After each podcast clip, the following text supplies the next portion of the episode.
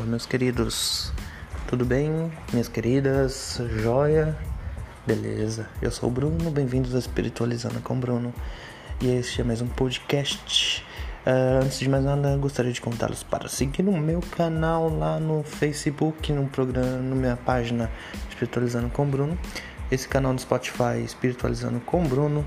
Siga lá, curta, escuta, aproveite este momento é, em casa para escutar algumas coisas. Enfim, tem uma lista de vídeos lá, de vídeos não, de áudios, tá bom? Aproveite para escutar.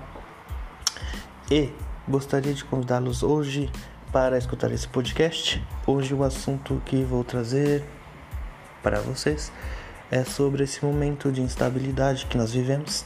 Não sei se tu está sentindo um momento de irritabilidade, um momento de raiva, às vezes ódio.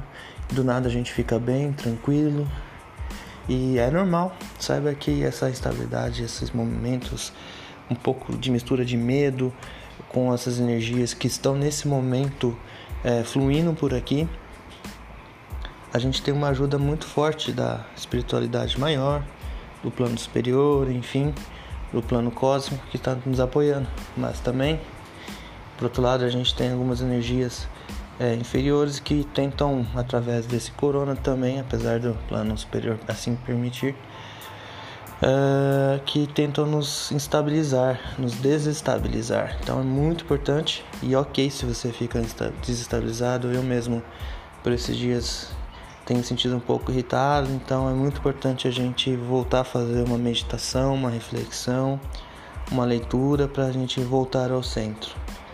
Você também está sentindo isso? Se sim, é, deixa um comentário lá no Facebook para a gente compartilhar mais informações e o que, que a gente pode fazer, né? É, hoje a gente vive nessa instabilidade e o que, que acontece? O momento que a gente passa, tanto já a astrologia já explica das conjunções dos planetas, mas é muito importante a gente manter nesse momento a calma e a tranquilidade para que a gente consiga de fato voltar a, ao equilíbrio. Tá bom, pessoal? Espero que tenham curtido. Esse foi um áudio rapidinho, mas acho que é importante. Não se sinta estranho se você estiver assim também. E vamos sempre juntos fortalecendo. Um grande abraço.